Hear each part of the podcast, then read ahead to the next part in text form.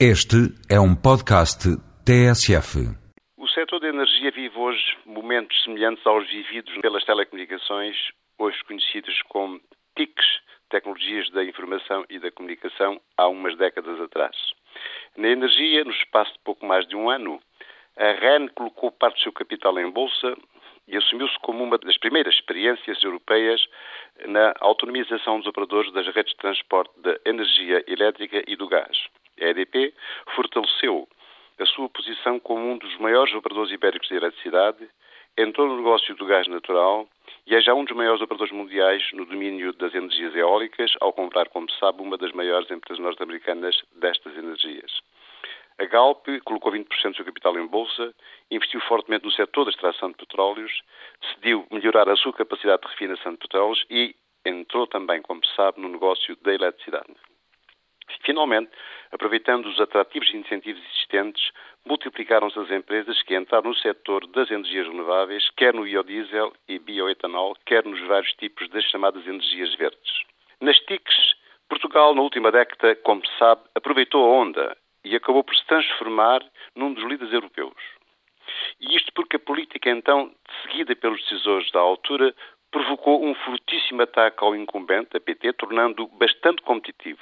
originou muito, uma muito agressiva e saudável concorrência no mercado, que por sua vez conduziu a significativas quebras de preços, ao lançamento de elevado número de produtos inovadores, em resultado dos enormes avanços tecnológicos, e, finalmente, a um papel ativo do regulador, por vezes talvez demasiado interventor, mas que no final foi um importante orientador das políticas setoriais do país.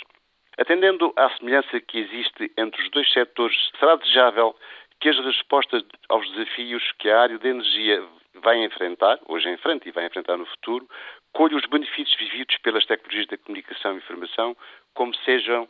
o fortalecimento da concorrência nos três grandes negócios, eletricidade, petróleo e gás, em especial entre a EDP e a Galp, com significativas vantagens na melhoria da qualidade da oferta dos produtos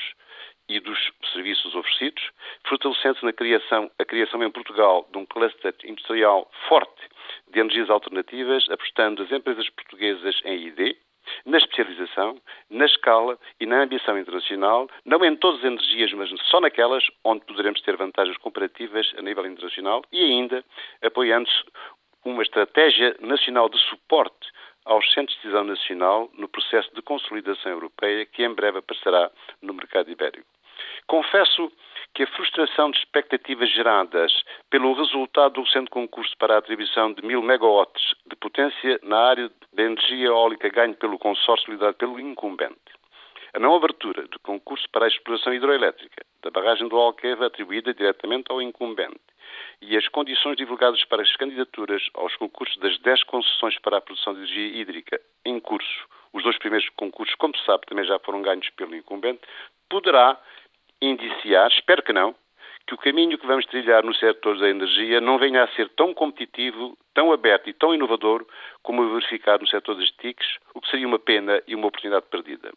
O sucesso da experiência portuguesa no setor das TICs demonstra que ambientes protecionistas, defensivos ou inibidores de concorrência não são em si geradores de inovação